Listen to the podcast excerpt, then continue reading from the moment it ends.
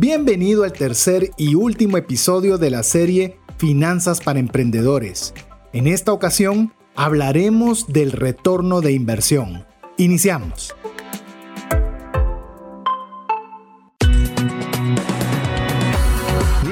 Más allá de los límites naturales. Nuestro objetivo, darte herramientas que puedan ayudarte a tomar decisiones financieras inteligentes.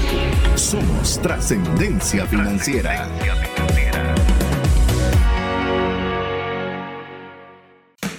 Soy César Tánchez y estuve sumamente endeudado. Los pagos mínimos de mis tarjetas eran mayores que mis ingresos, pero logré salir de ahí. Mi nombre es Mario López Salguero y uno de mis pendientes para antes de morir es volverme a tirar de paracaídas. Hola, te saluda César Tánchez y como siempre un verdadero placer poder contar con el favor de tu audiencia en un programa más de trascendencia financiera, un espacio donde queremos honrar a Dios con el buen uso de los recursos que Él nos da para administrar, pero también poder tener lo suficiente para poder suplir las necesidades, gustos y deseos de, nuestras, de nuestra familia, pero más allá de eso, poder tener más que suficiente para poder compartir con una mano amiga que necesite tanto de una ayuda puntual. Así que bienvenido a este espacio si es la primera vez que nos estás escuchando o bien volverte a dar la bienvenida y agradecer esa reincidencia positiva en escuchar el programa cada semana o cada vez que tú estás expuesto a alguno de los episodios que tenemos para compartir contigo. Pero bueno, quiero darle paso a mi amigo y coanfitrión del programa para que también tenga el gusto, el privilegio de poderle saludar, Mario López Alguero. César, muchísimas gracias, amigos. Agradecemos un día más que ustedes nos prestan su atención. Estamos bendecidos realmente de que ustedes nos escuchen y por eso nos esmeramos tanto en generar un contenido de calidad eh, les recordamos y siempre les pedimos de que todo lo que ustedes nos escuchen con este contenido que preparamos con antelación y con mucho cariño, no pierdan la oportunidad de aplicar la regla del APC. Aprendan, practiquen y compartan, porque a la hora de compartir realmente cerramos el círculo donde nosotros no solo estamos interiorizando, sino que le estamos brindando valor a todas las personas con las que interactuamos. Este día estamos cerrando una serie más, César, increíble. Yo no sé cuántas series hemos hecho ya, realmente han sido muchas. Cada una se vuelve un reto más porque tratamos de dar contenido que sea diferente, que sea de valor y principalmente que sea de ayuda para ustedes a poder trascender financieramente. Esta serie es la de finanzas para emprendedores y hoy cerramos con uno que aunque suena raro el nombre de cómo lograr conseguir retorno, cómo identificar un retorno de la inversión, se van cuenta de que esto es un análisis que vamos a aplicar de cómo deberíamos de evaluar cada vez que vamos a comprar algo que se considere un activo o que sea una inversión realmente en todo, cualquier tipo de índole a nivel profesional o personal. Así que estamos muy entusiasmados, César, de darle contenido a nuestra audiencia en un programa más de trascendencia financiera. Así es, estamos llegando, como bien mencionabas, al cierre de la serie Finanzas para Emprendedores con el tema o el episodio que tenemos a tratar, que será el retorno de la inversión. Con ese cerraremos esta, esta serie. La verdad que ha sido una serie muy interesante en el cual hemos todos aprendido mucho, incluyéndome o poniéndome en primero en la lista de aprendizajes y esperamos que pueda serle también de ayuda eh, todos de alguna forma estamos a veces pensando con el tema de emprender, de poder poner un negocio y como lo hemos repetido durante toda la serie, eh, uno de los catástrofes financieros más grandes que un individuo puede hacer es cuando hace mal un emprendimiento. Cuando con una buena intención, con un buen deseo de poder proveer de mejores alternativas para su familia, eh, no se toman en cuenta a veces errores muy, muy que eran fácilmente evitables y tomamos decisiones que son difíciles y malas y obviamente esto nos contrae problemas financieros personales severos. Ese es el objetivo, poder dar esas herramientas, en este caso específico, financieras, para poder tener en consideración. Si usted es una persona que nos está escuchando recientemente y está pensando en emprender o está en ese proceso de emprendimiento, también le aconsejamos que busque en los podcasts de trascendencia financiera una serie que hicimos en conjunto con Mario también, que se llamaba Antes de Emprender. Y ahí vamos a ver muchos temas comerciales, muchos temas de planificación, eh, otro tipo de temática que no es la que estamos cerrando en esta serie. Así usted puede ir teniendo poco a poco una enciclopedia para poder aprender, para poder poner en práctica y para poder compartir. Así que ayude, ayúdenos, ayúdenos, ayude a su entorno compartiendo este mensaje. Si usted puede, envíeselo a un amigo, envíeselo a un pariente, envíeselo a sus grupos de WhatsApp. A veces enviamos cosas que no son tan relevantes. Te voy a contar algo, Mario, que me ofendió. Eh, te voy a contar algo que me ofendió mucho. Eh, con mi hija estábamos eh, conversando, ah, estamos aprovechando hacer bicicleta para poder conversar un poco y me dijo, mira papá, ¿puedes creer que en YouTube hay un video de cómo hervir agua y tiene 11 millones de views? Y a veces uno se esmera, dedica horas para un contenido de valor y a veces eh, no llega el mensaje a donde debería llegar. Entonces, si compartimos cómo hervir un agua, cómo hervir el agua, yo creo que vale la pena, ¿no crees, Mario, también de poder compartir aquellas cosas o consejos que puedan ayudar a más de alguna persona a mejorar en su vida? Totalmente, estoy sorprendido y también indignado. Es que no puedo creer 11 millones de vistas en cómo hervir agua. ¿Quieres que te diga otro peor? ¿Quieres que te diga otro peor? Te voy a decir otro peor, solo para que termine la indignación completa. Y me dice mi hija, mira, solo es, solo es el colmo, me dijo que habría en YouTube un video de cómo ver un video de YouTube. Porque para ver un video, para tener un tutorial, para ver un video de YouTube, ya estás viendo el video. ¿Y qué crees? Hay uno que tiene 60 mil vistas de cómo ver un video de YouTube en YouTube. Entonces, amigos, si estamos colaborando en enviarlo, aunque sea por relajarnos, vale la pena, ya sea este o cualquier otro buen contenido, que usted comparta cosas que valgan la pena, Mario. Y te diría una cosa, es interesante ver de que a veces suponemos que las personas o nosotros mismos conocemos de todo lo que queremos saber. Y la verdad es que a veces tenemos, yo soy una persona que busco constantemente en YouTube temas como por ejemplo configuraciones de software o temas, por ejemplo, para cuando tengo alguna pieza que no sé cómo, cómo poder, ahorita que recientemente eh, recuperé, le puse batería a uno de mis relojes y realmente no tenía ni idea de cómo configurarle la hora o sea, suena lógico de que supuestamente solo es de sacar el pincito y darle vuelta, pero este no es así. Me fui a YouTube y fui a investigar.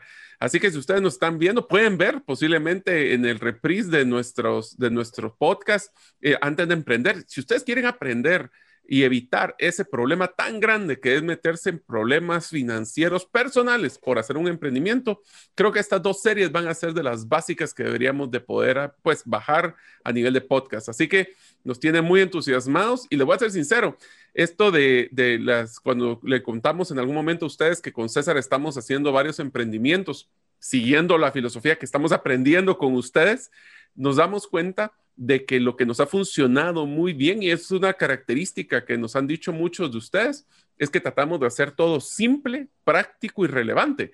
Y eso es lo que nos gusta, es que no tratemos de, de hacer muy complejo. O sea, fórmulas para medir el retorno de la inversión hay muchas.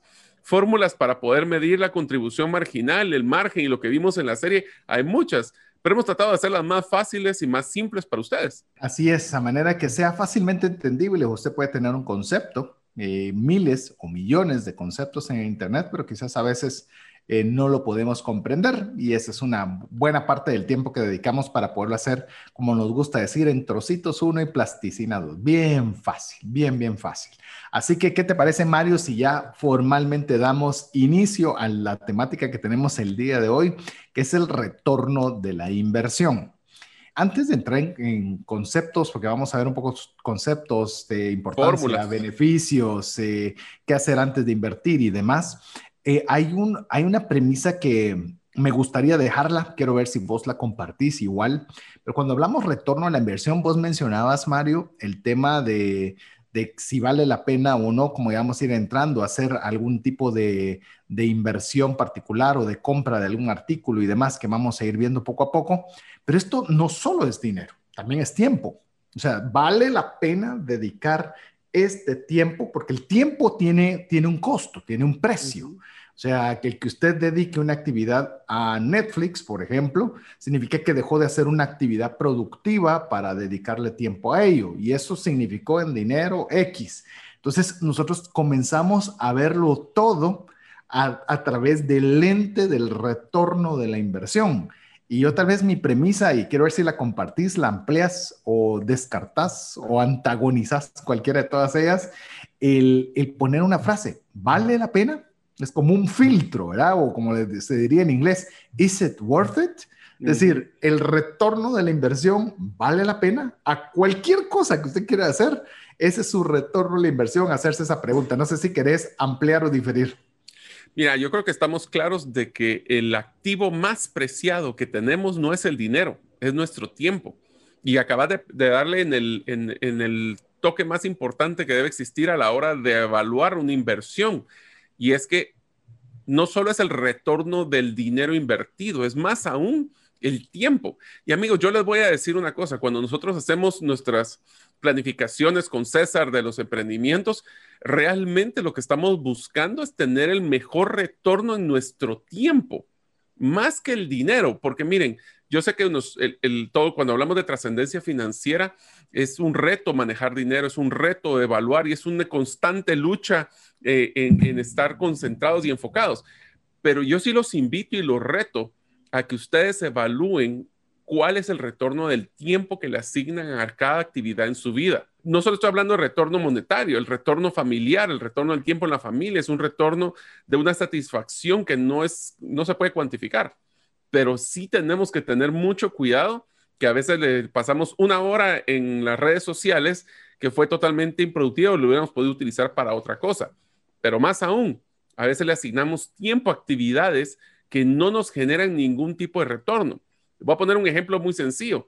Tener una comida con una persona que es tal vez un amigo, que es los clásicos amigos que nos drenan energía, que siempre son negativos, que solo están contando cosas negativas. Ustedes se dan cuenta el tiempo que le asignaron a ese, el retorno que van a tener esa hora que le asignaron a este amigo. Va a ser negativa porque no les generó un retorno. Y eso es lo que vamos a hablar el día de hoy. Así es, y a veces ese retorno, porque a veces puede pensar de que, por ejemplo, con Mario y Alex, que usted ya vio que tenemos buena amistad, eh, usted pensará, ah, no, ellos solo hablan de astrofísica y de cómo puede el, comercio del mundo. Una buena carcajada, un buen momento agradable, ese es un buen retorno de la inversión del tiempo invertido, un momento de descanso, un momento de relax pero todo eso es lo que nosotros tenemos de alguna forma que considerar en la ecuación. Así que el programa de hoy va a ser obviamente enfocado a las finanzas para emprendedores, pero más importante que eso es que usted lo tome como un punto de referencia, un filtro para todas las actividades que, que, usted haga, que se haga esa pregunta, que va a ser la pregunta que vamos a estar constantemente subrayando el día de hoy y le animamos a que usted lo haga en todas sus actividades ¿vale la pena? ¿Vale la pena hacer esta actividad? ¿Vale la pena esta eh, amigo? ¿Vale la pena el tiempo invertido en este? O sea, que usted se haga la pregunta y si la respuesta es sí, fantástico, porque significa que usted ha analizado el retorno de la inversión sobre esa actividad en tiempo, en dinero, en relaciones. Póngale el apellido que usted desee. Pero ¿qué te parece, Mario, si arrancamos ya con el concepto, con alguna conceptualización del tema del retorno de la inversión, que por cierto usted lo va a encontrar comúnmente en cualquier parte del Internet por las siglas ROI, que es un, es un um, acrónimo, un acróstico sería, de la, de la palabra en inglés o la serie de palabras en inglés, Return of Investment o retorno de la inversión. Yo solo tal vez quisiera hacer un comentario rapidito por una historia que les quisiera contar del retorno de la inversión, que es muy, y tenemos que tener mucho cuidado con el emprendimiento. Y César, tú sabes de que cuando empezamos a hacer un emprendimiento, eh, queremos hacer de todo. Queremos empezar a vender, queremos diseñar el producto, queremos empezar a ver las finanzas, queremos ver producción. Y una de las cosas que tenemos que tener mucho cuidado, y es la, por eso es tan importante este concepto de retorno de la inversión, es que el tiempo de nosotros es preciado. Y por ende tenemos que priorizar qué son las cosas que mejor retorno van a tener en el corto, mediano y largo plazo. Por eso es que el retorno, y como concepto que le estamos hablando ahorita, es una métrica usada para saber cuánto la empresa o la persona ganó a través de la inversión de dinero, de tiempo o de producción que ha tenido. Te voy a poner un ejemplo que es una de las cosas que me gusta mucho. es, eh, tuve la oportunidad de entrevistar en un evento que tuve hace un par de años con, te diría, tres de los emprendedores más grandes de Guatemala.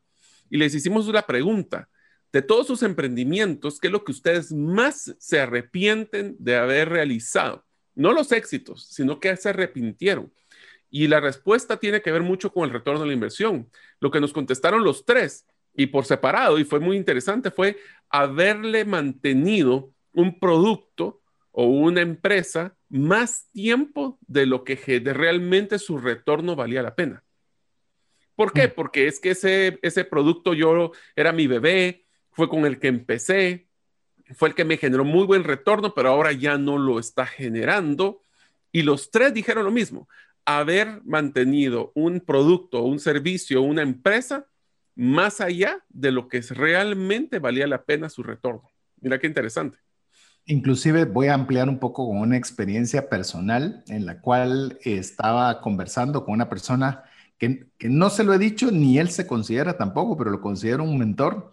Y en cierta oportunidad le estaba comentando de un negocio en el cual estaba, mm, llamemos, siempre estaba al borde de realizarse, siempre, pero estaba constantemente buscándolo, me fallaba algo, me pedía otra cosa, fallaba algo, me pedía otra cosa, y estábamos en ese ciclo que no se terminaba de concretizar. Entonces me acerco con esta persona, a la cual respeto mucho su opinión, y le cuento la historia. Y, me, y me, luego de escucharme de todo mi vaivén de actividades que había tratado para cerrar este negocio, me dijo algo muy sencillo que me cayó mal, para variar, cuando las cosas son eh, certeras, usualmente caen mal, y me dijo, muy fácil, me dijo, busca otro, me dijo. No, yo creo que no me entendiste, le dije, lo que pasa es que estoy muy cerca, le he invertido una cantidad de tiempo, recursos y demás, y quisiera ver si hay algo que yo no esté viendo. Y volvió a repetir la misma frase y me dijo, busca otro. Y cuánta razón. Hay veces nosotros incluso no medimos toda la, todo, llamamos toda el, el gasto de recursos, de tiempo, de oportunidades, que si las hubiésemos o si las utilizáramos de forma diferente en otro tipo de proyectos, en otro tipo de personas eh, y demás, podríamos tener un retorno de nuestra inversión mucho más favorables. Porque a veces lo que estamos es que ya estamos muy cerca, es que ya, ya lo, o sea, comenzamos a tomar una serie de decisiones no basadas en el retorno que nos puede proveer, sino en la cantidad de esfuerzo que le hemos puesto. Y esas son dos cosas totalmente diferentes. Yo lo aprendí a las malas, si usted se da cuenta, ¿verdad? Pero hoy día le puedo decir, ya transcurrido el tiempo, fue un excelente consejo porque me estaba robando mi tiempo, o sea, no la empresa, no, sino ese proceso me estaba robando la oportunidad de buscar mejores clientes u otras alternativas que me fueran más rentables en lugar de estarlas dedicando a un área que no era, o por lo menos no estaba siendo productiva. Bueno, si te recuerdas, cuando creo que en alguno de los episodios pasados hablamos del concepto de economía del comportamiento y en este proceso, y es más, amigos, si ustedes pueden investigar de este concepto de economía del comportamiento, es fascinante. César me lo, me lo presentó y la verdad es que yo me quedé muy entusiasmado de seguir aprendiendo. Y ahí explica un concepto que César acaba de mencionar, que es muchas de las personas prefieren no perder que ganar. ¿Qué quiere decir esto? Si nosotros estuvimos dedicándole mucho tiempo y mucho tiempo a un proyecto, a un proyecto, un proyecto, y le, como menciona César, nosotros tenemos esa inercia de seguir luchando porque posiblemente en el siguiente esfuerzo lo voy a lograr, en vez de pensar con este mismo tiempo cuánto podría estar haciendo haciendo otras cosas. Y eso es exactamente la filosofía de muchas personas con los juegos del azar. Es que en la próxima voy a ganar, en la próxima voy a ganar y no gano y no gano. Entonces, en vez de estar pensando, en vez de dejar estos juegos del azar, voy a ir a trabajar y generar realmente algo positivo, sigo con esa lucha. Y amigos, esto suena muy fácil, pero la verdad es que es muy difícil cuando uno le ha dedicado tanto tiempo a algo, soltarlo. Esto nos ha pasado y ese es uno de los errores, César, que creo que si hay algo que se van a acordar del tema de retorno a la inversión es esto y eso es importantísimo. Amigos, pensemos cada minuto, cada centavo que nosotros estamos asignándole algo, ¿es para ganar o es para continuar luchando a ver si no pierdo más? Incluso, eh, ya que hablaste de temas de inversiones, hay una frase en inglés que se llama cut the losses, que es cuando miramos que comienza a caer las pérdidas, pérdidas, pérdidas, las cortas. Y dices, ya no continúan más. Es sí, pero perdí, sí, pero si nosotros continuamos un ciclo sin hacer nada, lo único que va haciendo es agravándose el problema. Entonces, nosotros cuando hablamos o vemos este, estos ejemplos que acabamos de poner, y quiero tal vez ampliar sobre lo que el ejemplo que dio Mario de los, de los tres emprendimientos o tres empresas que tenían ese denominador en común, es que el retorno de la inversión no es macro, o sea, no es únicamente, no es únicamente macro. Es decir, el retorno de la inversión de la empresa, no, el retorno de inversión del producto, el retorno de inversión de la, persona contratada, el, de, la, de, la, persona, de, de, la máquina, como dice, de la campaña de publicidad, del tiempo invertido en el gerente en viajes. es decir, eh, esto lo tenemos que ¿Vale la pena? Vale la pena. Hoy estaba, te cuento brevemente, Mario, estaba conversando con una persona que me decía que él antes de la pandemia normalmente tenía que viajar una cantidad de tiempo bastante pronunciada viajando de un país a otro. Eh, te, puedo decir que te gana. Imagínate, tenía que visitar todos los países de México hasta Argentina dos veces al año como mínimo cada uno de esos países. Entonces, imagínate la cantidad de viajes. Y tras la pandemia, pues obviamente eso se ha limitado. ¿Y no crees vos que todo tipo de empresa hoy día, y lo platicaba con Alex Crow, por cierto, le decía, ¿vos crees que cualquier empresa ahora va a decir, ¿vale la pena seguir ese patrón de viajes? ¿No se podría seguir obteniendo iguales o mejores resultados con la mayoría, no digo todas, pero la mayoría de reuniones a través de, reuniones digitales. Y esto, esto es algo que realmente cuando lo vemos, el retorno a la inversión o el vale la pena sí, a todo aspecto, deja de ser muy macro, comienza a ser literalmente microsegmentado. Inclusive te diría de que esa es una de las cosas que recientemente estuvimos platicando, César, que vamos a empezar a hacer en uno de nuestros emprendimientos, una campaña digital. 50 quetzales, dólares, lo que usted utiliza de denominación, que le meta Facebook, ¿cómo está midiendo su retorno a la inversión? ¿Le está generando retorno? O, inclusive, y solo voy a hacer un paréntesis, likes o, o, forwards no son retorno de la inversión, ¿verdad? O sea, retorno de la inversión significa, le metí tiempo, y qué beneficio obtuve. Ya vamos a entrar a la fórmula financiera, ya vamos a entrar a los factores que implican ese retorno y cómo medirlo.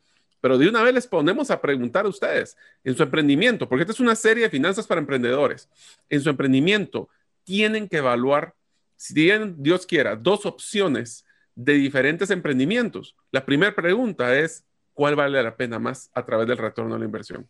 inclusive como una continuidad de concepto en el tema del retorno de la inversión, es que el retorno de la inversión nos permite planificar metas basadas en resultados tangibles. Tangibles. Tangibles. Oiga bien, a este, este lo vamos a ir despacio. Le va a no son sueños, tangibles. Planificar metas en base a resultados tangibles y entender si vale la pena o no tomar acción.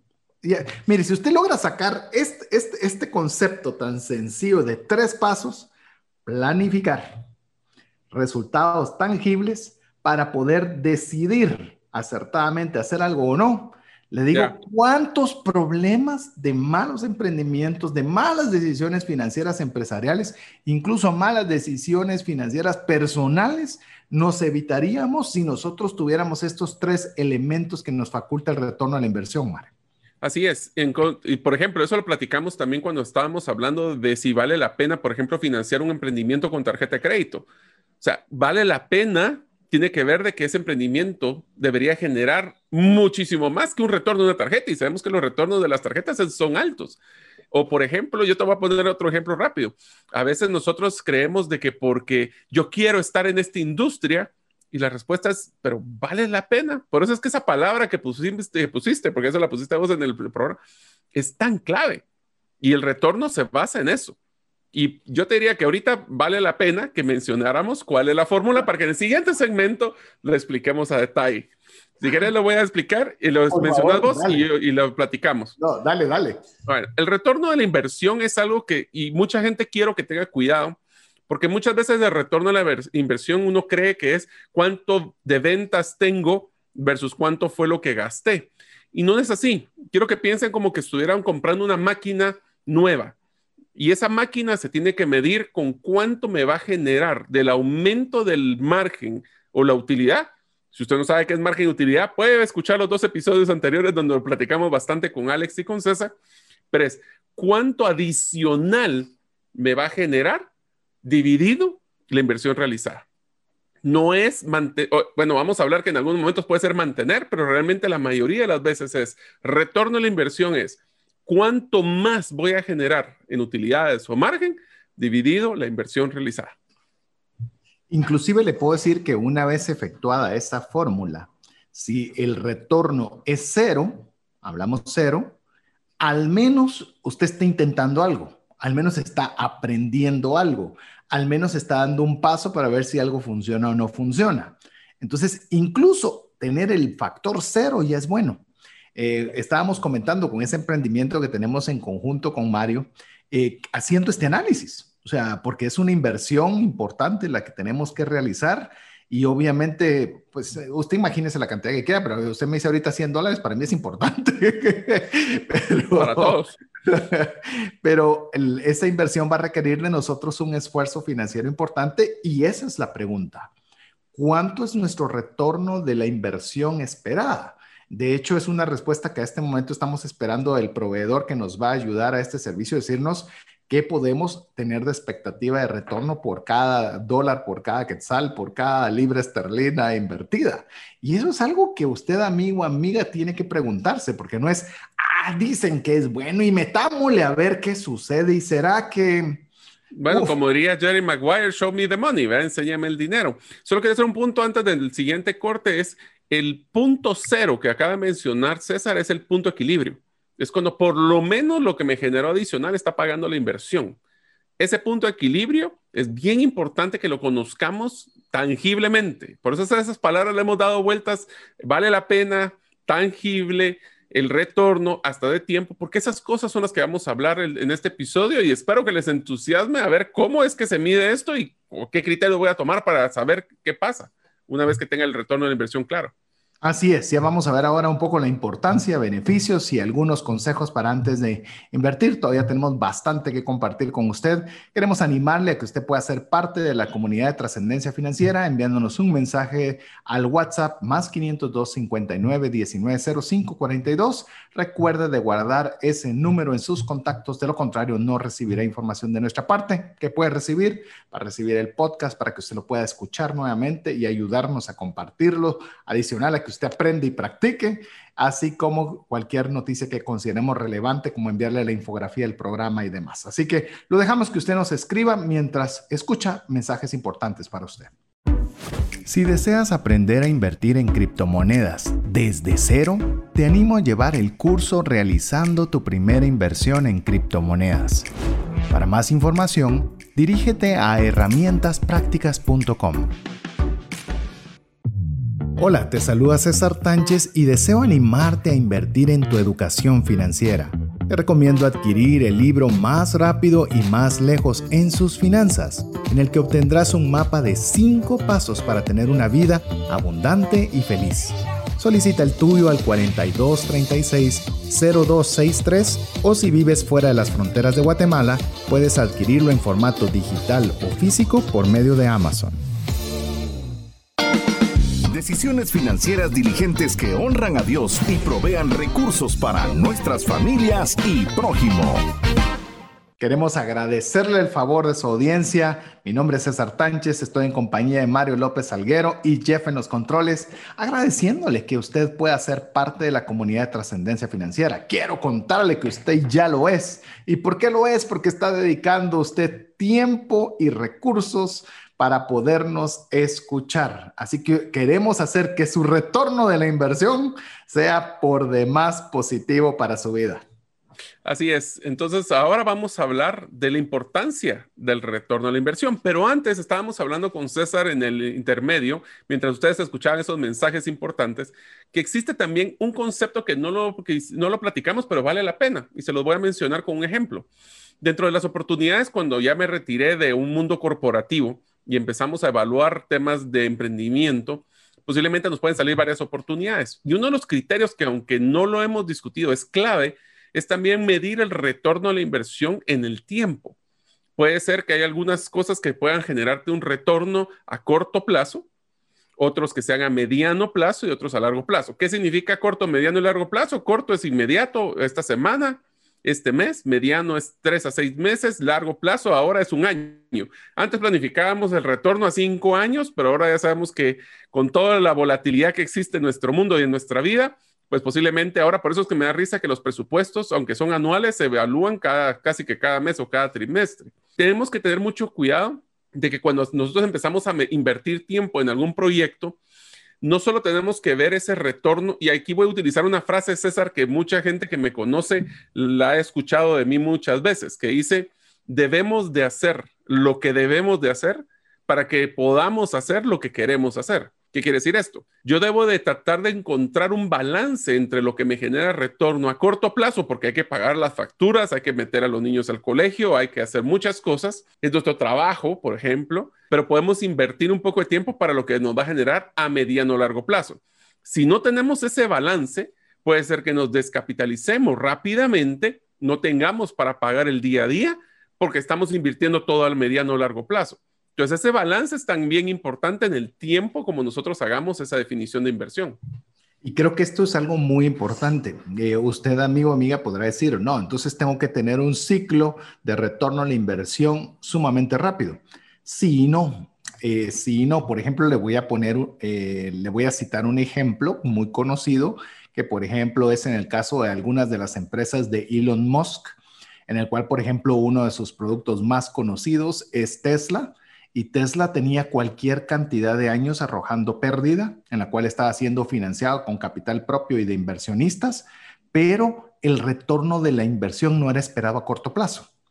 Había sido planificado para que el producto pudiera tomarse el tiempo necesario, calculado por supuesto de planificación, para que lograra llegar a una etapa de madurez, que ese retorno a la inversión fuera lo suficientemente bueno como para compensar todos los años que no generó. Valió la pena. Sí, Tesla recientemente dio números positivos hasta el año pasado, estamos hablando 2020. Entonces, eh, finales del 2020, ni siquiera podemos decir inicios del 2020. Entonces, hay proyectos, incluso el mismo otro proyecto de Elon Musk, que es SpaceX, es una drenadera de dinero el poder estar tratando de hacer estas aventuras espaciales, pero así está planificado el retorno de la inversión a largo plazo. Ahora, si usted me pregunta, si usted, como bien lo decía Mario, usted no puede permitirse que sean dos años, cinco años, diez años para esperar un retorno de la inversión, pues sí, obviamente esa es parte de su consideración del emprendimiento a realizar. Es decir, yo no puedo tener un espacio de tiempo tan largo, yo necesito un retorno de la inversión rápido. Entonces, ahí eso se vuelve un filtro para que usted tenga ese criterio, como bien lo decía Mario, un criterio de toma de decisiones de qué emprendimiento hacer. Porque si usted ve, por ejemplo, como el caso que le mencioné, que usted decidió vender ropa, voy a poner cualquier ejemplo, pensando en tener un retorno de la inversión rápido, y se pasa a ser mediano plazo y no hay retorno a la inversión, es un momento de decidir, ¿ok? Esto está tomando más tiempo del que yo me puedo permitir.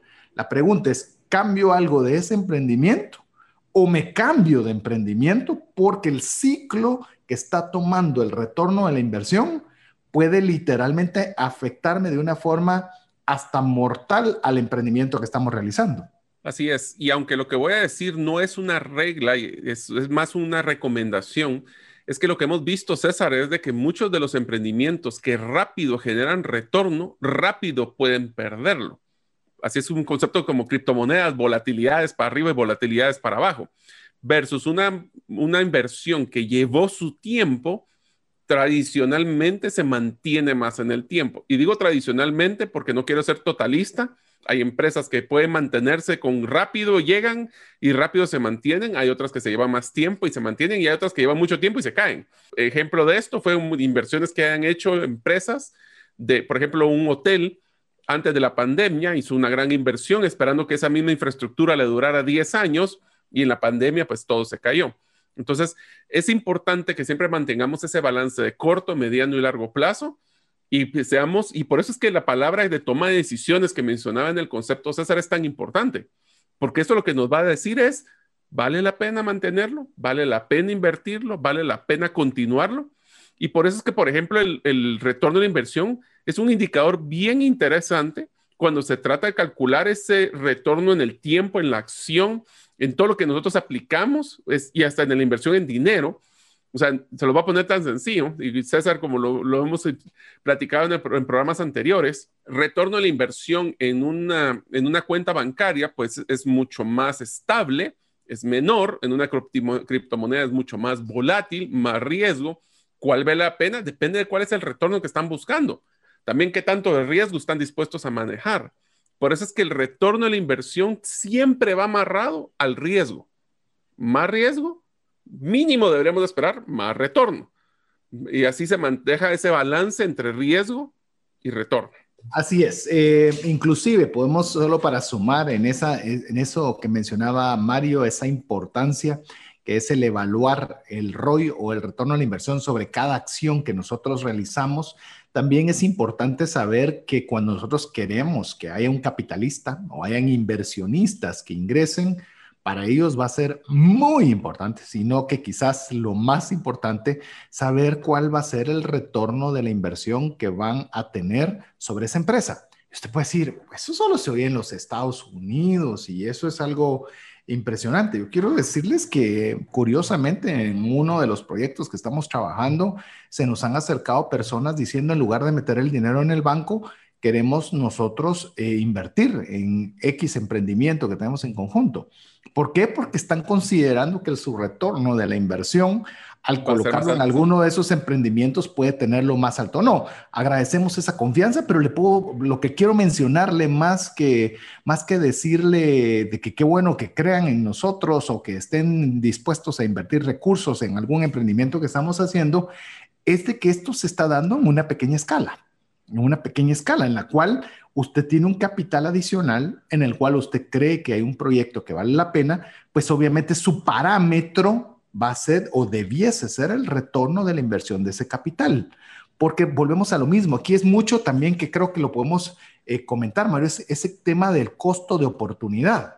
Es decir, yo tengo un capital, yo tengo un tiempo, yo tengo un recurso y el colocarlo en un lugar a otro significa que no lo voy a poder colocar en otro lugar. Entonces yo tengo que determinar. una cosa es decirle que no a otra. ¿Te acuerdas que esa expresión la hemos usado? Efectivamente, y el tema es a cuál le vas a decir que sí y a cuál le vas a decir que no, a la que te tenga el mejor retorno de la inversión por cada minuto, por cada dólar invertido. Entonces, amigos, se dan cuenta de lo importante que es hacer una pregunta básica. Es cuando ustedes están analizando su emprendimiento, cuando estén viendo su empresa, cuando estén decidiendo si van a sacar una campaña de mercadeo o van a invertir en una nueva máquina, ¿cómo van a identificar que vale la pena o no? también tenemos que definir que esto, y aquí voy a utilizar un concepto que hemos hablado mucho, César, del interés compuesto. El interés compuesto es una forma de medir un retorno exponencial. ¿Qué quiere decir esto? Al principio, ay Dios, no miramos que crezca nada la inversión porque de 100 y tiene un 1%, pues es 101. Entonces eso no es nada. ¿Será que vale la pena? Y entonces la tentación también es de moverlo a algo que tenga mejor, eh, un costo de oportunidad más interesante pero hay que tomar en cuenta que eso en el tiempo va creciendo y va creciendo exponencialmente. Así que amigos, primer tarea que les dejamos, evalúen su, tarea, su empresa actual, qué tanto retorno lo tiene. Si no sabe qué retorno están teniendo, tengan que tener mucho cuidado, porque ahí significa de que ustedes pueden estar dedicándole mucho tiempo alguna actividad que no le está generando lo que ustedes están esperando. Inclusive ahora usted ya va a tener un poder de negociación avanzado. De hecho, quiero contarle que ya estamos trabajando una serie de negociación, así que espérela, ya estamos en el proceso de... de es la que le va a encantar a César, que es el negociador nato. esa me va a gustar mucho, pero ya la andamos trabajando. Eh, pero usted va a ser un mejor negociador. Imagínese que llega un amigo, un cuñado, un conocido y le dice, mira, tengo esta posibilidad de negocio y quiero ver si querés invertir en ella pues usted ya puede decir, bueno, ¿y cuál es el retorno esperado de inversión? ¿Y cómo me lo garantizo? Ah, por supuesto. ¿Y en qué plazo? ¿En qué tiempo vamos a poder tener ese retorno esperado? ¿En base a qué estás haciendo ese cálculo del retorno de inversión? Recuerdes, es una planificación con data tangible, con data tangible. No es, no, pero es que todo el mundo lo compra. No, ¿en base a qué? ¿Qué estudio has hecho? ¿Ya has vendido algo? ¿Saben? El mejor ejemplo de esto, tal vez Mario, es el ejemplo de este programa de Shark Tank o Tanque de Tiburones ellos no están preguntándole qué, cuáles son tus sueños, qué es lo que te gustaría lograr en la vida, cuánto has vendido, cuánto te cuesta la producción, a cuánto le estás vendiendo, cuántas unidades has vendido, cuál es el retorno esperado de la inversión, cuánto dinero querés de mi parte y cuánto voy a recibir yo de la mía para ver si vale la pena que yo invierta mi dinero en vos. Le hice un resumen de, del tanque tiburones rapidito, pero ¿por qué usted no puede ser igual? Porque recuerde que son sus recursos. O si usted aspira a que otros den recursos para usted, que usted tenga esa información que proporcionar. Y eso creo que es una cosa bien interesante, César. Cuando hacemos un análisis de inversión a proyectado a futuro, todos sabemos que el futuro es incierto. Y lo más interesante a la hora de hacer un análisis de retorno a la inversión futura es cuestionar los supuestos, es cuestionar los criterios.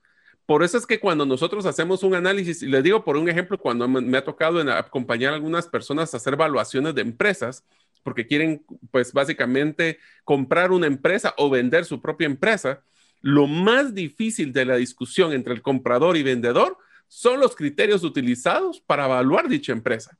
En pocas palabras, no es lo que yo creo que vale, es lo que otra persona está dispuesto a pagar.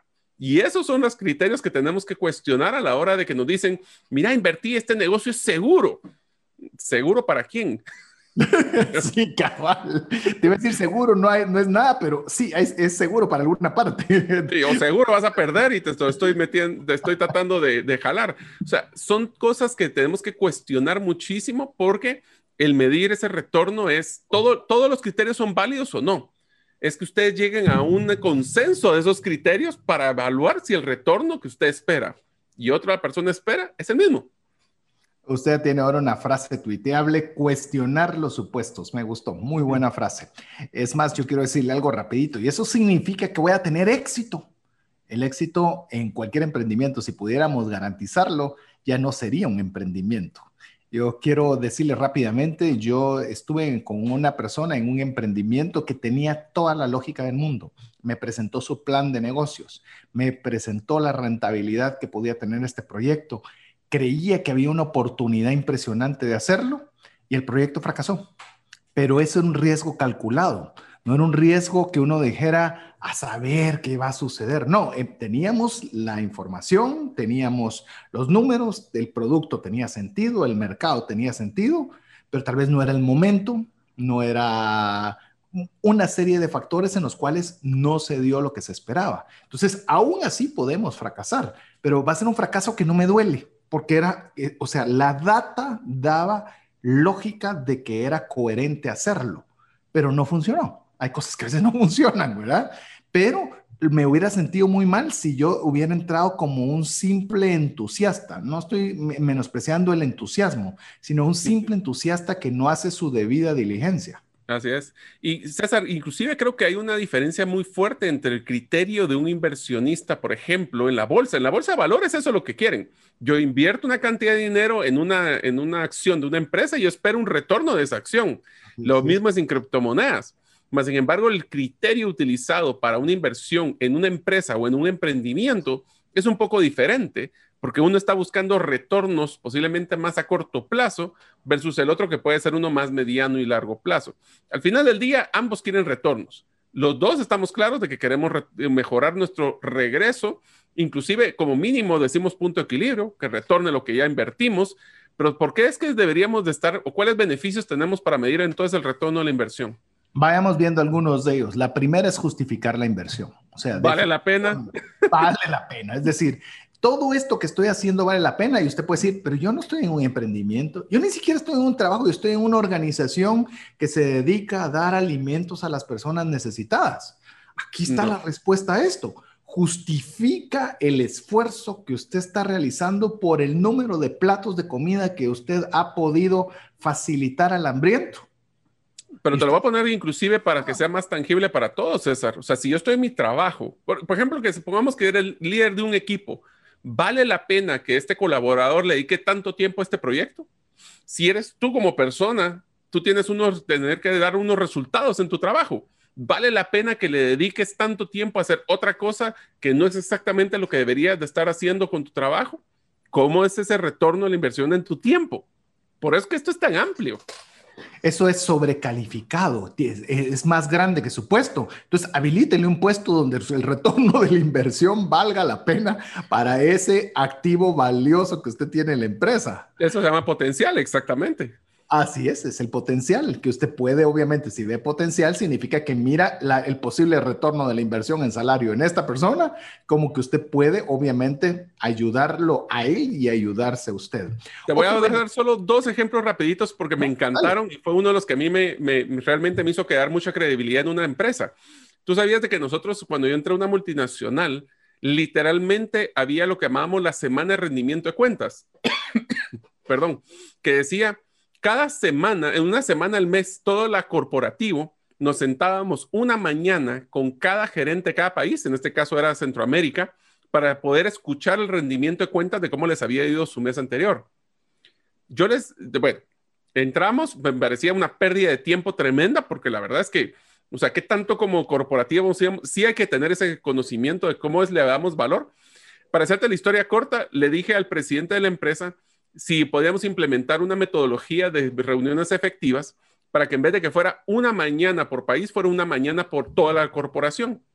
Y que él me diera el equivalente al dinero que estábamos invirtiendo en una mañana para mis campañas de mercadeo dentro de recursos humanos.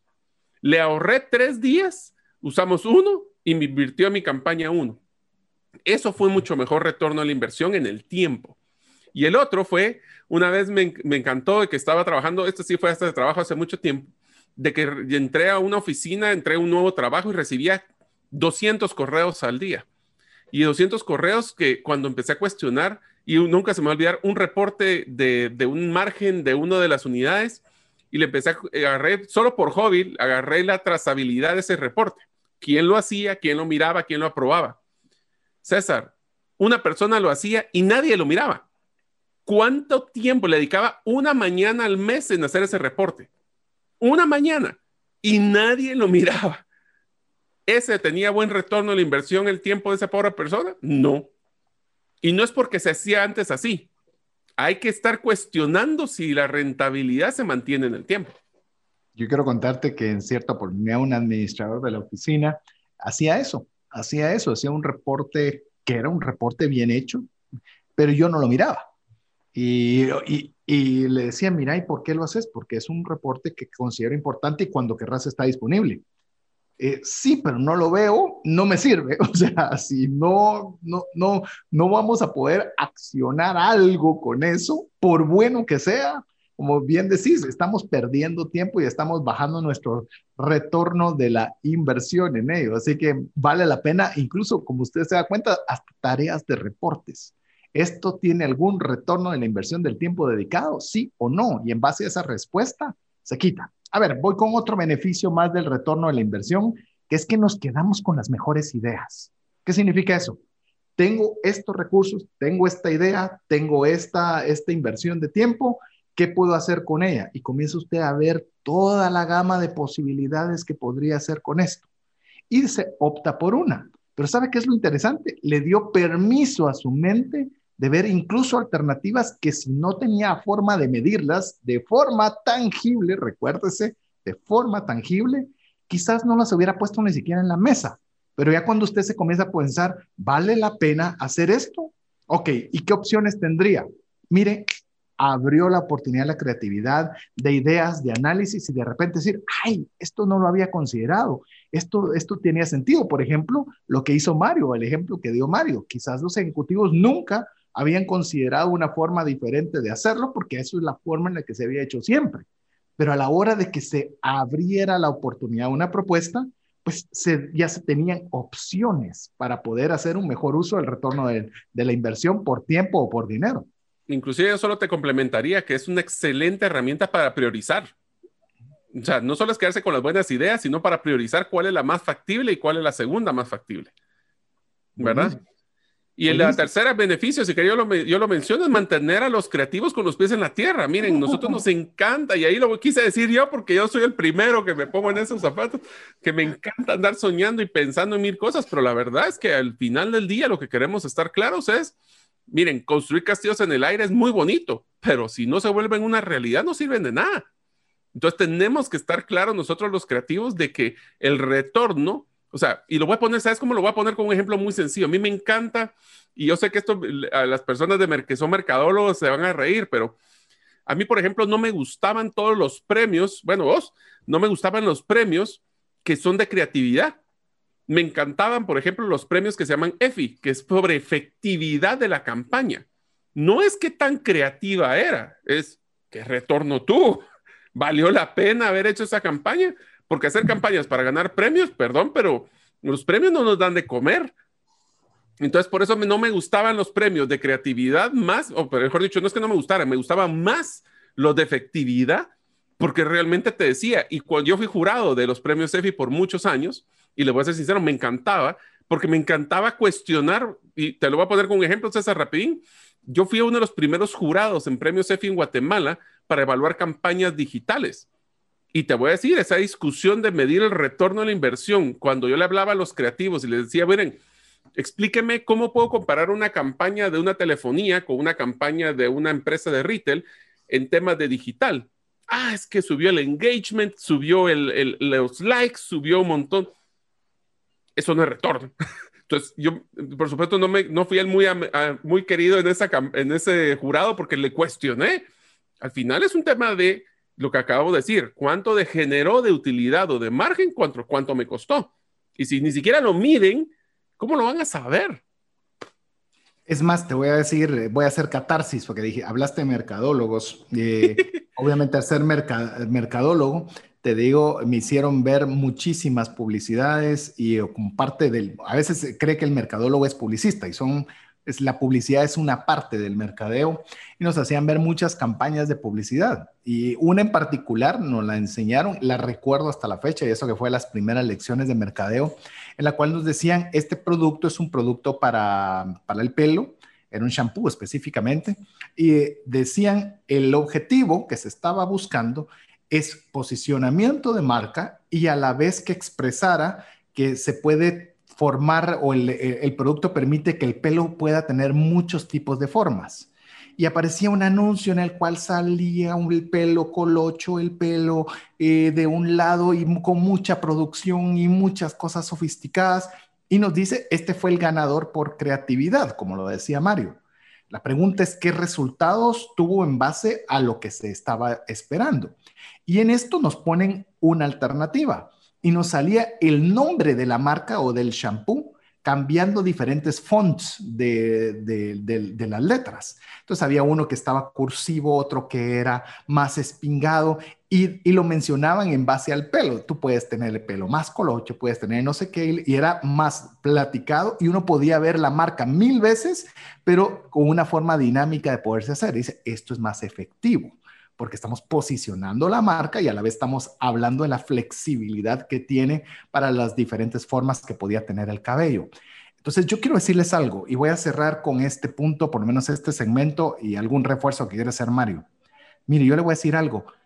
Es triste ver que la mayoría de las empresas y muchas empresas grandes, de hecho, su parámetro para retorno de la inversión es cuántos followers tiene el influencer cuántas personas le dieron like, cuántas personas comentaron.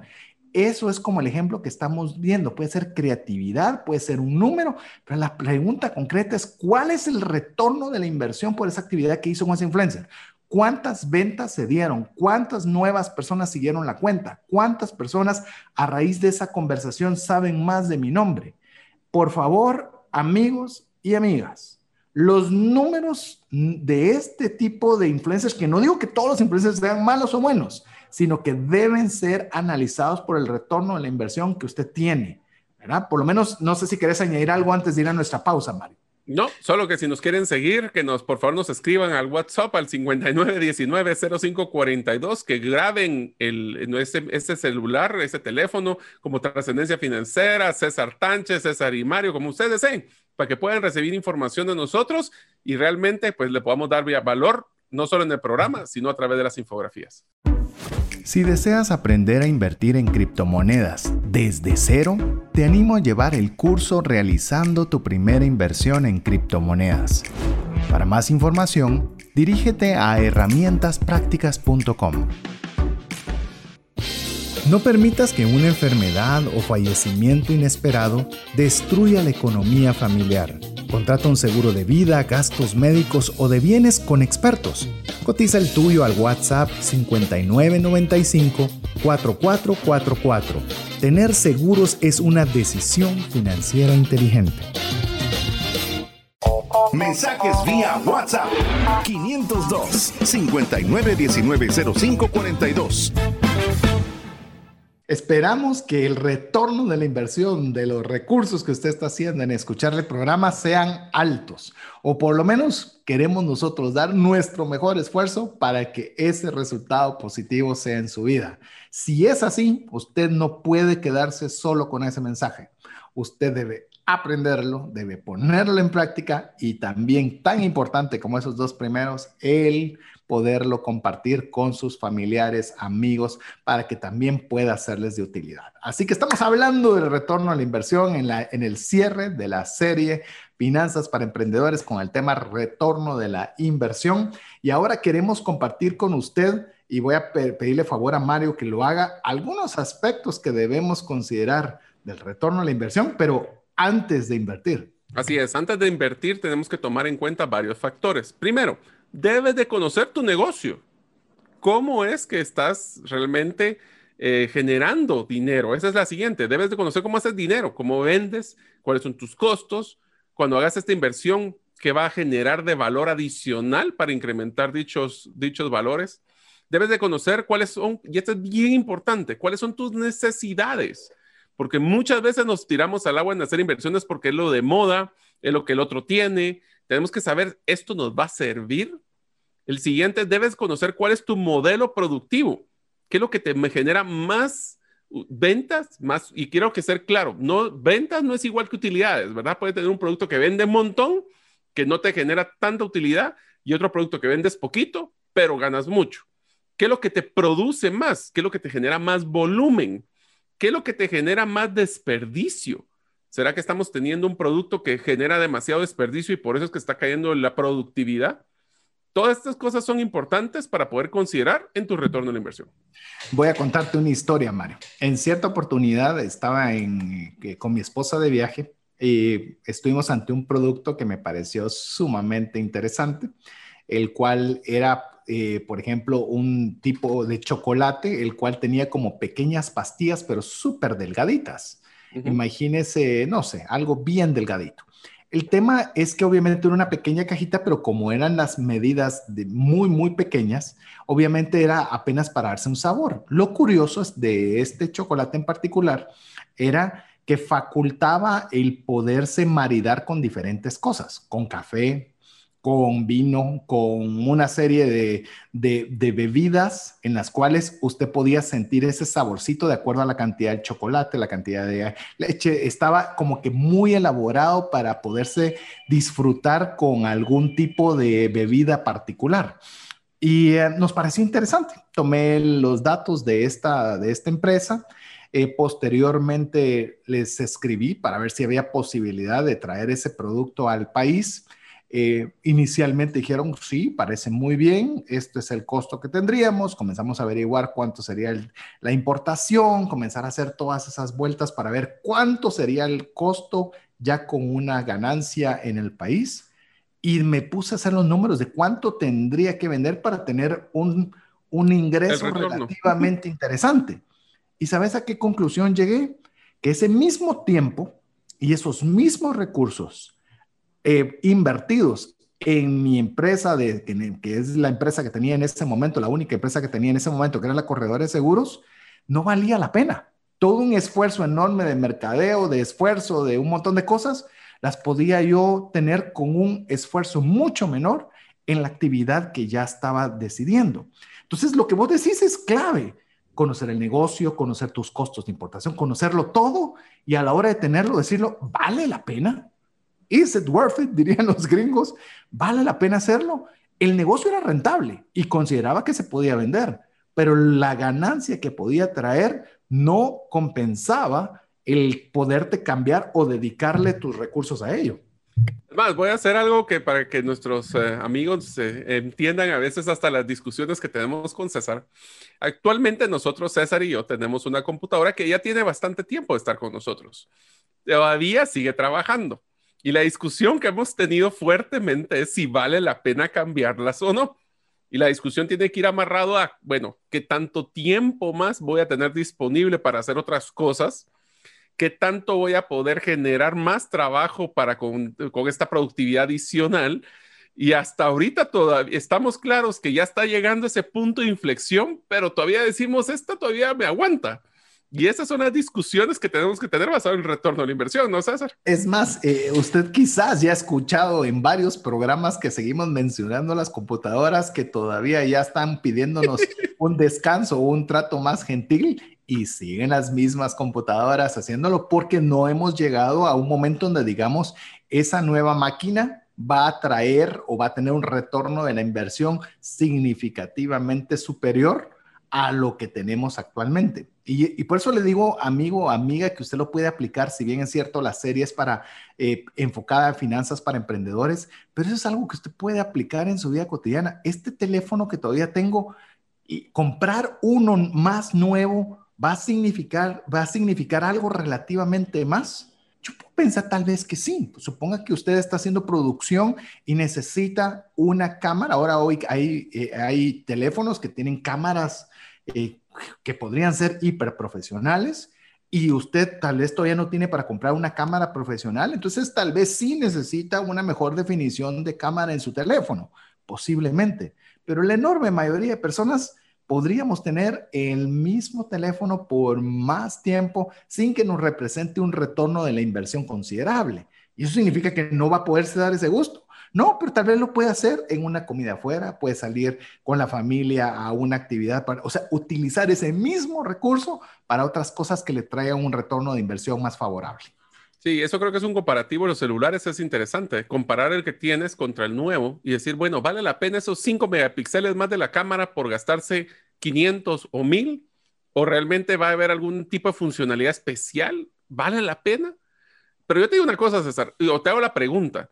¿Realmente a la hora de emprender, qué deberían estar considerando las personas que son sus inversiones y que deben de evaluar ese retorno a la inversión? Te voy a mencionar varias, mobiliario y equipo. ¿Cuánto mobiliario y equipo necesitamos? Antes pensábamos que era mucho. Post-COVID nos damos cuenta que una esquinita en la casa donde pueda caber o poder poner encima una computadora casi que es una oficina en la cual podemos nosotros tener oficinas, ya las mismas oficinas y la adecuación de las oficinas.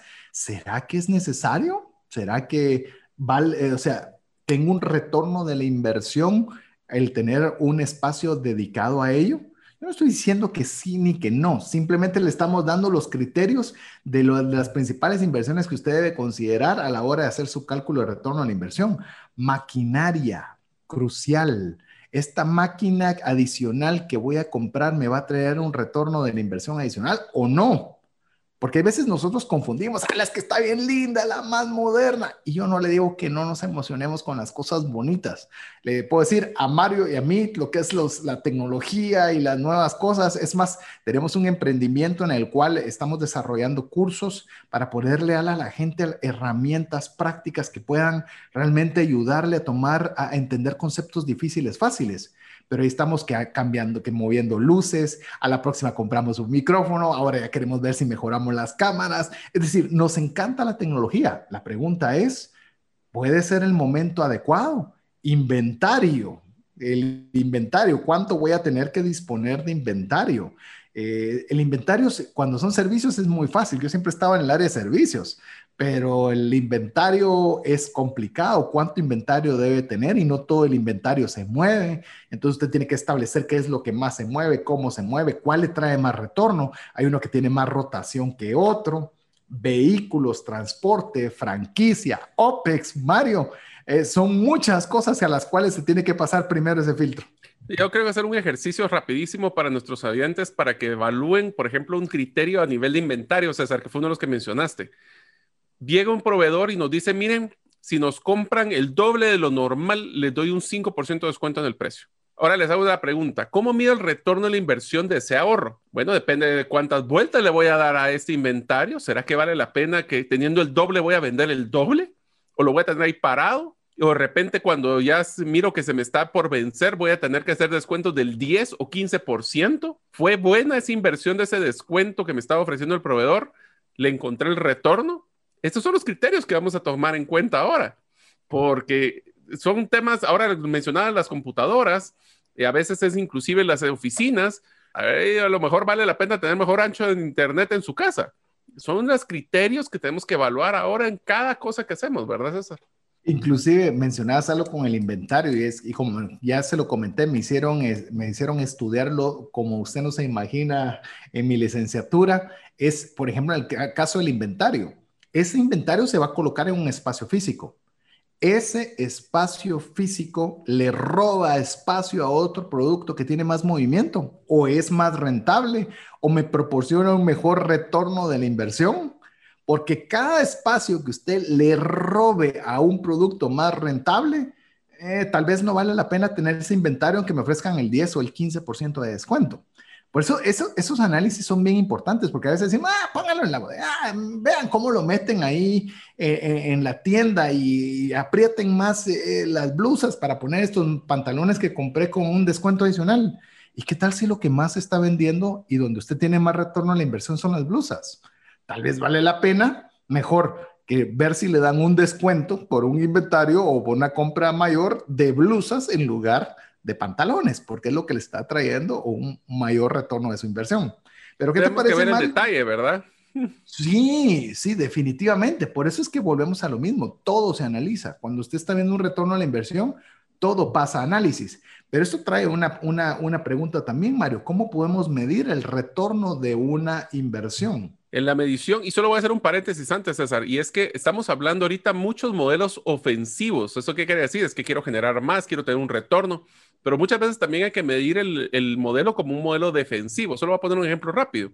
Nosotros ahorita estamos analizando la compra de una nueva máquina para una nueva tecnología de, para liposucción en la clínica. Como ustedes saben, yo participo en una participación en una clínica de cirugía plástica con mi hermano y estamos evaluando esta nueva tecnología. Y una de las razones, yo obviamente muy a lo financiero estuve haciendo el análisis de cómo voy a retornar haciendo un tema de, incremento de precios o ese tipo de cosas. Y mi hermano me dice, no, está claro, esta tecnología, la que futuro, solo esta van a pedir. Ya no van a pedir la anterior, porque esa tenía más tiempo de recuperación. Entonces, hasta para poder, el retorno puede venir hasta en el mantenimiento del retorno actual. A eso podemos llegar. Ahora, ¿cómo lo medimos? Es una métrica que solo, Solo Mario, perdona, disculpa, antes de que pasemos al otro, qué, qué, buena reflexión, no lo había visto, de que usualmente solo estamos viendo ofensivamente, eh, el ánimo de defensa y, y, y, ofensivo. Pero el defensivo, incluso aquel tipo de decisiones que tenemos que tomar para no perder Por ejemplo, una máquina que ya perdió su productividad porque ya no es tan eficiente como las nuevas. Eso es defensivo, o sea, es mantener mi índice de productividad. No es mejorarlo, es solo mantenerlo porque ya la máquina, la pobre, ya está, no está dando la talla. Hasta este tipo de cosas. Excelente, gracias. Solo quería hacer la reflexión porque eso lo podemos extrapolar para muchas actividades más. Si usted, por ejemplo, se está tardando demasiado en una máquina que procesa la comida y que la elabora y tiene a la par, le ponen a la par una cafetería en la cual todo es rápido para llevar y de pie y demás, no es decir, es que lo de él no sirve, porque lo que pasa es que estos patojos creen que todas se lo saben, o dije patojos, ¿verdad? Pero eso es muy guatemalteco, que esos jovencitos todos se lo saben. Ah, entonces eh, que ellos vean qué hacen, ¿no? Tal vez va a haber, si dado caso, esa es la nueva tendencia, que la gente ya no quiere sentarse, porque después de COVID ya no quiere sentarse en un lugar, sino quiere todo agarrarlo y llevarlo. Y eso le puede hacer, pues también tener una consideración defensiva, como lo dijo Mario. Perdona, Mario, ahora sí, pasemos al punto que estabas listo para compartir. Bueno, este es el punto de cómo medirlo. Se mide la probabilidad de generar como mínimo lo que hablábamos, la inversión. Pero también tenemos que buscar el generar adicionales. Ahora, esto quiero estar bien claro y repetirle lo que estábamos hablando. El retorno a la inversión es cuánto adicional a la utilidad o margen, que es la diferencia entre margen y utilidad, si le meto el gasto o no, pero hablemos de cuánto más voy a ganar para justificar el gasto realizado o la inversión realizada, porque no es gasto, es una inversión. es una diferencia a tener un gasto per se, porque el gasto yo lo hago y ya tú. En esto estoy generando utilidades adicionales. Ahora, amigos, tengan mucho cuidado. Hablamos de adicional. Si ustedes van a gastar en una máquina para seguir haciendo lo mismo, ¿vale la pena realmente hacerlo? ¿O de veras nos va a generar adicional? Y solo voy a poner un ejemplo rapidísimo. El, ¿Sabes dónde sí habría una diferencia muy fuerte? Y lo hablábamos con nuestro amigo Jeff, que está en los controles. Es el tema, por ejemplo, cuando hay una persona que quiere hacer eh, renderización, eh, tiene que procesar videos. El no tener una máquina de buen nivel, lo que va a hacer es que sí va a tener que dejar dos horas o cinco horas o toda la noche corriendo un proceso de un video que es tiempo que podría, bueno, si lo deja en la noche, pues no es tanto porque está durmiendo, ¿va? Pero si estuviera durante el día, ¿cuántos videos más podría hacer una persona? Y ahí sí es un tema de mantener la productividad. Te voy a poner un ejemplo muy rápido. Nosotros en la oficina, en la corredora de seguros, tenemos, obviamente manejamos, manejábamos muchos más antes de COVID, pero manejábamos muchos documentos cuando alguna persona hacía un reclamo de, para poder que hiciera un reembolso de gastos médicos, nos daba muchas facturas, formularios, etc. Y teníamos un escáner, que este escáner literalmente era lo más aburrido del mundo, ¿verdad? Y obviamente nos tardábamos mucho, ¿verdad? Hasta que un día, efectivamente, me, me, me, aboco a alguna de las personas que nos ayuda les digo, miren, cuénteme por qué nos tardamos tanto en esto, por qué, qué, proceso hay. Bueno, me dijo, es que el fax, eh, perdón, el escáner no ayuda. el escáner no ayuda. Entonces le digo, ok, ¿sabe qué? Tomemos tiempo para ver cuánto toma un, eh, de, dos vueltas, ¿verdad? Una hoja de lado a lado, poderlo escanear. Se tomaba nueve minutos el poder. ¿Por hoja? Una hoja. Eso es lo que, los grandes, eso es lo que, eso es lo que tomaba, porque lo pones lo cerras, o sea, tomamos tiempo desde que se arrancaba, no del proceso del escaneo. Y empezaba. Ay, Dios mío. abrís, le dabas la vuelta, volvías a bajar el proceso y tomaba hasta nueve minutos, porque ahí solo te lo escaneaba, ahí tenías luego que guardarlo y demás. Hasta que estando en una institución veo un, un escáner en el cual metía las hojas y solo zoom, zoom, zoom, zoom, iba rapidísimo, ¿verdad? Obviamente, ese escáner, voy a mencionar números sin, sin moneda, pero ese costaba 150, el otro costaba 3000. Y yo dije, es una inversión absurdamente más grande, pero no podemos tardarnos en esto. Y ha sido hasta la fecha una de las mejores inversiones y mayor retorno de inversión que hemos tenido. Inclusive cuando tenemos eh, algún manejo de documentos masivos o teníamos masivos y teníamos que ir, por ejemplo, con una agencia de viajes, cuando mirábamos el tema de protecciones de viajes y demás, era el mismo proceso, muy lento. Nosotros llevábamos nuestra máquina para poderles ayudar. Incluso nos pedían, ala, ¿será que nos puede hacer favor de sacar el, pasaporte? Le sacamos lo que quieran, porque era sumamente eficiente. Pero ahí es como decís, Mario, ese retorno de la inversión por el equipo que estás haciendo y qué tanto te están mejorando, ese, ese margen. Voy a terminar, perdón, con una historia que se me ocurrió con lo que estabas comentando, Mario mencionaste costos y me, mencionaste retorno a la inversión. En cierta oportunidad fui a una ferretería, ferretería donde te venden cualquier cosa que se necesita para, para cosas, llamemos de construcción, pero construcción pequeñas, ¿verdad? No para construcción de edificios ni demás. Pero ¿sabes qué fue lo curioso que yo vi?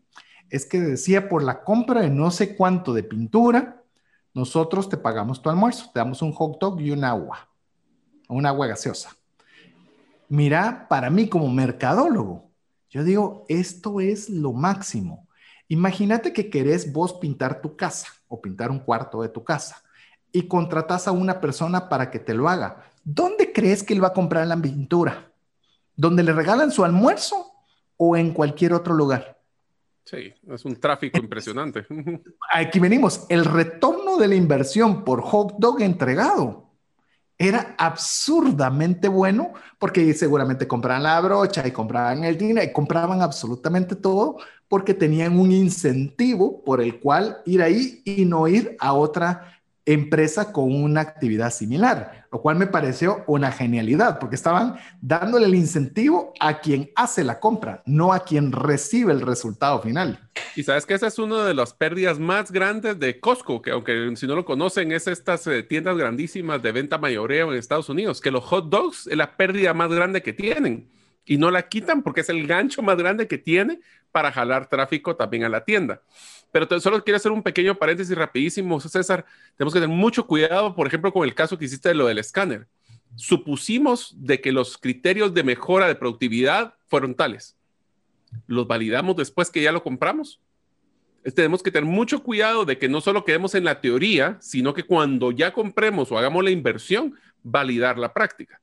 Ahora, ¿cuáles son entonces las, las razones principales por las que deberíamos de realizar una inversión? Porque hemos mencionado varias. Comentemos algunas de ellas. Eh, una es iniciar una nueva línea de productos o un servicio. Vamos a ver, volvemos a lo mismo. El filtro va a ser cuál va a ser el retorno de mi inversión. Si usted es un gerente y, el, y en el gerente le, y le viene una persona, un colaborador suyo y le dice, mira, es que tenemos que hacer nuevamente tal cosa. Buenísima la idea. Genial. ¿Cuál es el retorno de la inversión esperada? En dinero y en tiempo. Si no hay una respuesta a eso, pues creo que falta más elementos para poderla propiciar. Incrementar la, productividad, Mario. Te voy a dejar a vos que, que amplíes sobre el tema de incrementar la productividad. Mira, aquí son tres bien básicos. Uno, vamos a bajar los tiempos muertos, vamos a hacer más productiva a las personas, vamos a incrementar la cantidad de productos producidos. O sea, si una máquina vieja le sacaba 10 y esta le sale a 50 por hora, ese es un incremento de productividad sustancial. E, ese es el tema de, no solo es producir nuevos productos, sino producir más rápido, más eficiente los productos. Ese es un tiempo utilizado para crearlos. Exactamente, los puedo hacer más rápido. Eso te, ¿sabes que ese es uno de los limitantes más grandes ahora de las impresoras 3D? El tema de su productividad, que son tan lentas que ahorita todavía es por eso es que no se están viendo tantas impresoras 3D en el mundo, porque son demasiado lentas todavía. Así es. De ahí tenemos, por ejemplo, otro factor ahí que mencionábamos, César, es el tema de meter funciones adicionales nuevas que son el tema de las nuevas, por ejemplo, una cámara, que es más, la forma más fácil, un iPod. Un iPod fue un cambio trascendental que tuvieron que invertir en tecnología nueva para crear funciones como la bolita, la chibolita esa que daba vuelta en el iPod, para poder crear funciones nuevas que el consumidor iba a apreciar. Lo que mencionabas también, que creo que solo vale la pena resaltarlo dentro de las razones para hacer inversión, también para mantenerse en el mercado que es, lo podemos ver como lo que era la empresa Blockbuster, que no quiso modificar su forma de, de, negocio porque no quiso o no vio el retorno de inversión en movilizarse. Pues bueno, ahí es una de las razones. Es algo que tal vez quiero mencionar brevemente antes de dejarte consideraciones al momento de definir si realizar una inversión, Mario. Eh, por ejemplo, veo con mucho, no sé las interioridades, pero seguramente han cumplido muy bien este último punto que es IBM. IBM inició como una empresa de cómputo y hoy en día lo que menos hace es eso y constantemente he visto que es la que tiene el mayor número de patentes emitidas por año durante los últimos 20 años. Eso te implica cómo estas personas están constantemente no jugando a ver qué pasa, sino tratando de hacer proactivamente un buen retorno a la inversión a través de esta estrategia de mantenerse actualizados. Y te diría que uno de los aprendizajes más grandes de mi vida fue leer el libro de Jack Welch llamado Winning, ganando. Y él mencionaba ahí que él literalmente solo mantenía una línea de negocio abierta si era la número uno o número dos en su mercado y su mejor rentabilidad. ¿Por qué? Porque el ser tres o cuatro significa que alguien malo estaba haciendo mejor que yo. Entonces me voy a enfocar en lo que yo soy bueno. Y empezó con temas de electrodomésticos y paró siendo una financiera tan grande y después se volvió una empresa de servicios, que eso es lo que está haciendo IBM. Ahora, cuando preguntabas qué es lo que debo de definir, qué debo considerar al momento, es uno, cuánto ingreso adicional, y no estoy hablando de ventas, estoy hablando de utilidades o margen, va a generar esta inversión y cuál o cuál va a ser la mejora en costos. Acuérdense que, a ver, si tiene dudas de esta parte primera, busquen el episodio de rentabilidad. Pero estamos hablando de que o para poder ganar más dinero, ganar, no vender, ganar más dinero, o vende más con los mismos costos, o vende lo mismo y baja los costos. O sea que ahí está su, fórmula mágica para poder ver dónde va a justificar su rentabilidad. Y por esa es otra cosa. ¿Y cuánto tiempo le voy a sacar esa productividad a la inversión? Que eso no hemos hablado del tema de, del tiempo de útil de cada inversión. No es lo mismo yo un celular que se va a desactualizar en un año que una máquina, por ejemplo, nosotros tenemos máquinas en la clínica que tienen siete años y están perfectas y siguen trabajando. El ejemplo mejor de esto, nuestras computadoras. Tienen seis o siete años y siguen eh, trabajando para nosotros. Es algo que también, eh, por ejemplo, cuando hablamos de un retorno de la inversión, Mario, no solo tenemos que considerarlo o, que se puede pensar, ah, entonces no gasto, porque al no gastar, entonces eh, yo, yo puedo mejor utilizar ese dinero en otra cosa. No, es gastar de forma inteligente. La computadora de Mario es la, eh, en su momento la mejor de la gama en la cual él le gusta y yo tengo la que es en su momento la mejor en la gama que me gusta. Esto implica que obviamente los, la, la inversión inicial es alta, pero si usted la divide, por ejemplo, habló Mario de seis años, yo creo que la mía tiene todavía más, pero suponga seis años, eh, me equivale a haberme comprado cualquier cantidad de computadoras de una gama más baja que me hubiera dado más problemas y no me habría hecho la productividad. De hecho, le estamos hablando que todavía siguen operando y siguen trabajando bastante bien. Y ese es cuando usted mide su retorno de la inversión, como le mencioné con el caso del escáner, ¿verdad? Cuando yo le digo caso del escáner, ese, ese escáner fue una inversión considerable en su momento para nosotros y fue una decisión que tuvimos que tomar importante en ese entonces. Y ese escáner sigue funcionando y sigue funcionando bien el retorno de la inversión en economía de tiempo, porque esto no nos trae o no nos representa directamente una, cantidad de dinero, ha sido absurdamente eh, buena. Eso es lo que queremos nosotros, que usted ahora regresemos a la premisa inicial. Cuando hablamos de retorno en la inversión, que usted se haga la pregunta, ¿vale, la pena? Y obviamente con el lujo de opciones, usted pueda tomar la mejor decisión para las finanzas en sus emprendimientos, para la toma de decisiones de sus finanzas personales e incluso de actividades familiares. ¿Vale la pena que yo vaya a esta actividad donde solo veo a gente peleando? ¿O puedo mejor invertir ese tiempo en jugar un juego de mesa con mi familia y pasarla bien? O sea, es algo que nos va a servir para todo tipo de decisiones, Mario. Así es, amigos. Así que los invitamos también a que ustedes hagan su análisis de qué retorno les va a generar, en qué dedican ustedes su tiempo, en su inversión. Les pido un gran favor. En un mundo tan cambiante como el actual, debemos de suponer muchas veces, tratemos de que sean los supuestos más fundamentados en información, no solo en el, en el estómago, pero vamos a tener que evitar el análisis parálisis hagamos nuestra mejor apuesta. Eso es ser un buen gerente y un buen líder. Es tomar decisiones con la información que tengo disponible. Hagan su mejor decisión, apuéstenle, pero hagan la tarea y midan ese retorno en todo lo que ustedes hagan durante su vida. Así es, y de esta forma terminamos la serie Finanzas para Emprendedores. Nos hubiera gustado seguir más, pero lo vamos a dejar hasta, hasta acá. Ya estamos preparando el programa, como si usted de las personas que nos escucha buen tiempo atrás, el programa Refresh, antes de la nueva serie que estaremos trabajando para usted. Así que Mario, nuevamente gracias por estar en una serie más de trascendencia financiera. Amigos, esperamos darles valor, esperamos que estas herramientas para ustedes evaluar su vida, no solo para emprendimiento, si se dan cuenta, esto ha servido ya sea si eres un empresario, un emprendedor o vas a ser emprendedor en un futuro. Esperamos que les sea de mucho valor. Y si tienen dudas de qué criterio tuvieron que utilizar para definir si el negocio vale la pena, cómo era el modelo de negocio, cómo son las partes comerciales, los invito a que busquen en los podcasts anteriores la serie Antes de Emprender. Así es. Así que en nombre de Jeff en los controles, Mario López Alguero y su servidor César Tánchez, esperamos que el programa haya sido de ayuda y bendición.